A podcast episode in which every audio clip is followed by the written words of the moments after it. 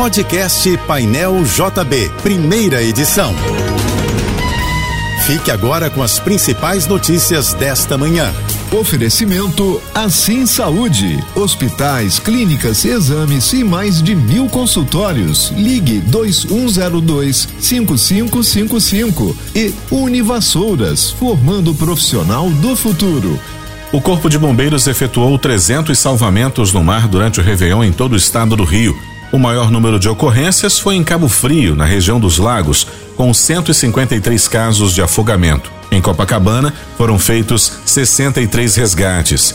Nas praias do Recreio dos Bandeirantes e da Barra da Tijuca, os bombeiros registraram 11 ocorrências em cada uma delas, porém sem gravidade.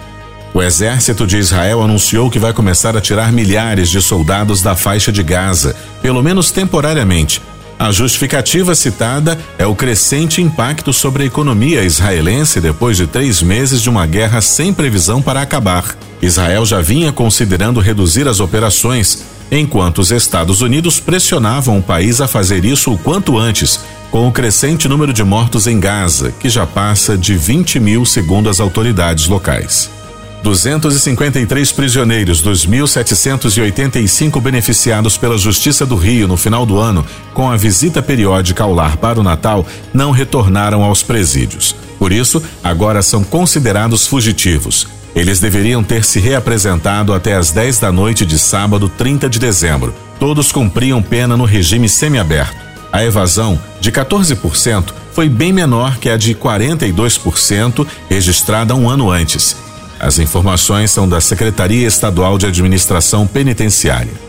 Um tipo de insulina inteligente que regulou com sucesso os níveis de glicose no sangue até por uma semana, com apenas uma injeção, foi desenvolvida em conjunto por cientistas das universidades de Zhenjiang, na China, e na Carolina do Norte, nos Estados Unidos. Os pesquisadores fizeram testes em camundongos diabéticos e mini porcos. A revista Nature Biomedical Engineer publicou o estudo. O diabetes tipo 1 é uma condição crônica em que o pâncreas produz pouca ou nenhuma insulina. O tratamento inclui injeções regulares de insulina e dieta modificada.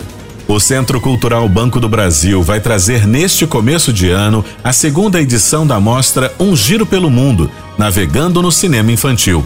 No Rio, o evento gratuito acontecerá entre os dias 6 e 28 de janeiro. Os ingressos poderão ser retirados de graça na bilheteria ou no site CCBB serão apresentados 50 filmes do Brasil e de mais sete países, entre eles Alemanha, Argentina e Espanha. O evento reunirá diferentes formatos, como animação, documentário e ficção de curta, média e longa metragem. Quase todos os filmes serão dublados em português.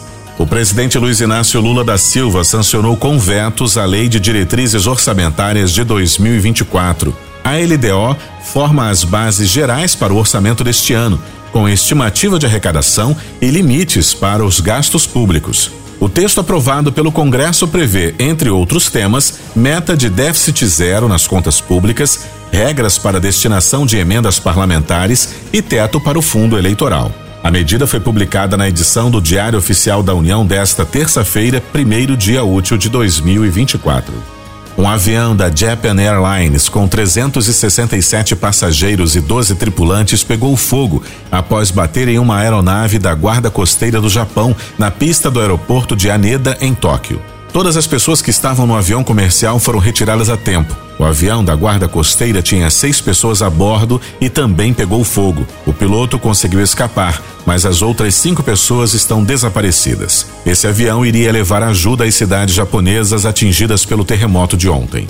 A 33 terceira edição da Corrida de São Sebastião, que será realizada no próximo dia 20 no Rio de Janeiro, está com inscrições abertas. A corrida é responsável por abrir o calendário oficial das etapas cariocas. Serão duas provas e as largadas vão acontecer entre as ruas Cruz Lima e Tucumã, próximo à Praça Quatemoc, no Aterro do Flamengo, em dois horários: sete e meia da manhã para a distância de 10 quilômetros e 8 horas para quem optar pelo percurso de 5 quilômetros. Este ano, além da competição destinada aos adultos, haverá a Corrida de São Sebastiãozinho para os pequenos atletas entre 2 e 12 anos. As inscrições vão até o dia 12 de janeiro para todas as modalidades e podem ser feitas pelo site Corrida de São Sebastião, sentiu, tudo junto, .com.br.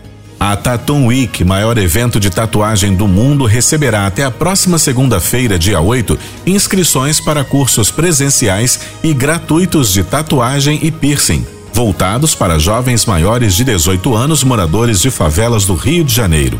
O evento será realizado na capital fluminense entre os dias 19 e 21 deste mês, no Expo Mag, na Cidade Nova. As aulas teóricas e práticas vão incluir conhecimentos em biossegurança. As inscrições podem ser feitas através do perfil do evento no Instagram. Você ouviu o podcast Painel JB, primeira edição.